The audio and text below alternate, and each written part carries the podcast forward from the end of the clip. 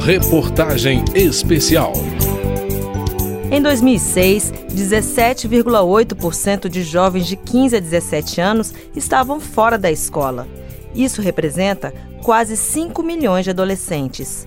Esses dados são de uma pesquisa da Fundação Getúlio Vargas e do movimento Todos pela Educação. O que mais surpreendeu os pesquisadores, entretanto, é que não são os motivos econômicos os responsáveis pela evasão escolar. O motivo pelo qual os jovens de 15 a 17 anos deixam a escola é puro desinteresse. De acordo com a pesquisa, 40% deles, ou cerca de 2 milhões, deixaram a escola por este motivo. Outros 27% deixaram os bancos escolares porque precisam trabalhar e só 11% deixaram as salas de aula por falta de oferta.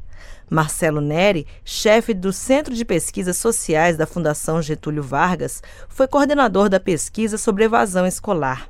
Ele defende uma escola atrativa para os olhos dos alunos, diferente da maioria dos exemplos que vemos hoje em dia. E, além de tudo, é preciso mostrar para o jovem o efeito benéfico que a educação pode ter sobre a vida dele. Por exemplo, uma pessoa que está no ensino médio, ao cursar o ensino médio, os três anos, o salário médio sai de 700 para 1.700 reais só com o ensino médio. Quer dizer, pode falar, 1.700 não é tanto, mas é bem mais do que 700. A taxa de ocupação sobe 10 pontos de porcentagem. Então, tem ganhos importantes, só que eu acho que o jovem não sabe disso. Ele acha que a educação é mais uma formalidade, quando na verdade poderia ser uma educação menos formal, que dissesse mais ao interesse do jovem, mas de qualquer forma ela tem um impacto. Então acho que falta, além de mudar o conteúdo é, da educação, é transmitir para o jovem o poder que a educação pode ter de melhorar a vida dele em coisas importantes. Jorge Vartain é diretor executivo da RITLA, Rede de Informação Tecnológica Latino-Americana. Ele foi representante da Unesco no Brasil de 1996 a 2005. Jorge Vartain diz que essas pesquisas refletem necessariamente a falta de qualidade que ainda observamos na educação brasileira. Para Vartain, as políticas públicas que vêm sendo implementadas nas últimas duas décadas não estão dando o resultado esperado. Para ele, a escola não consegue acompanhar as mudanças do mundo. Os jovens de hoje uh, não são os jovens de faz 10 anos atrás ou de faz 20 anos atrás. Eles mudaram, o mundo mudou, o acesso às tecnologias, o aparecimento das tecnologias é diferente, valores, códigos, aspectos culturais han mudado. Todo isso a gente sabe. A pergunta é: a escola mudou para poder atender a essa população que ha mudado? A resposta é não. Jorge Vartain diz que as escolas são muito pouco atrativas hoje em dia, principalmente para a população mais vulnerável, que são os jovens de 15 a 17 anos. O educador Vitor Paro é autor de dezenas de livros sobre educação e professor aposentado da USP. Para Vitor Paro, não existe evasão escolar, mas uma verdadeira expulsão dos alunos das escolas. Os alunos são expulsos da escola. Os alunos, os pais querem estudar. Acontece que a escola é muito ruim. A escola, salvo raras exceções, raríssimos sistemas, ela não atende às necessidades e aos anseios nem da população e muitíssimo menos dos alunos.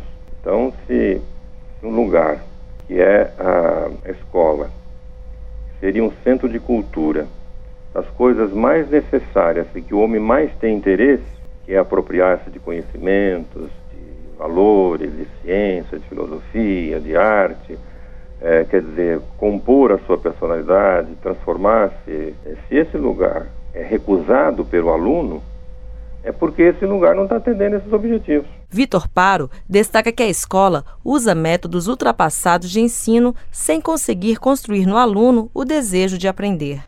Jorge Vartain destaca que o processo de reconstruir a educação é longo, mas tem que começar a ser feito. Falta uma decisão de caráter político, onde colocamos a educação primeiro como prioritária, segundo como apartidária e terceiro definindo para o país, para um Estado, políticas a longo prazo. Ou seja, a educação não são políticas de um mandato ou de uma reeleição do mandato. A educação é uma política que tem que ser para os próximos 20, 30, 40 anos do país. A secretária de Educação Básica do MEC, Maria do Pilar Lacerda, diz que existem dois projetos do governo em curso para inovar o ensino médio. Nós já estamos em processo de discussão no Conselho Nacional de Educação para apresentar para as redes estaduais um desenho de um ensino médio é, mais atraente para estes jovens. E estamos também fazendo uma proposta de mexer no vestibular, né, tornando o Enem a nova forma de seleção unificada, o que vai também provocar uma mudança no ensino médio e dialogar mais também com estes jovens. A Câmara de Educação Básica do Conselho Nacional de Educação vai realizar audiência pública no dia 1 de junho sobre esta proposta, afirma Maria do Pilar Lacerda. Por outro lado, a gente tem que tomar cuidado para não ficar ligando a escola apenas ao espaço eh, do prazer, da alegria. A escola é o espaço da aprendizagem. A escola é o espaço da socialização, mas a socialização que se baseia na ética, a socialização que se baseia no respeito ao diferente. Então é muito importante que a escola seja entendida né, nessas funções tão importantes para a sociedade.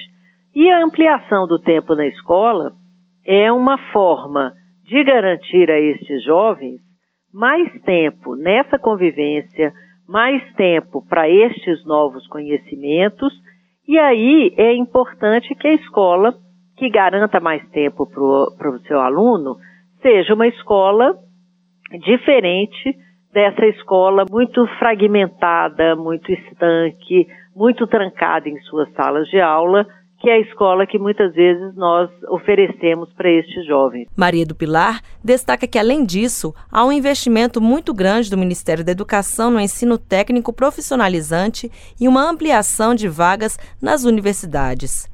A secretária de Educação Básica do MEC diz que a escola precisa trazer novos conhecimentos aos jovens e dar mais sentido ao que o jovem já conhece. Ele precisa ser provocado a querer estudar mais. De Brasília, Adriana Magalhães. Reportagem especial.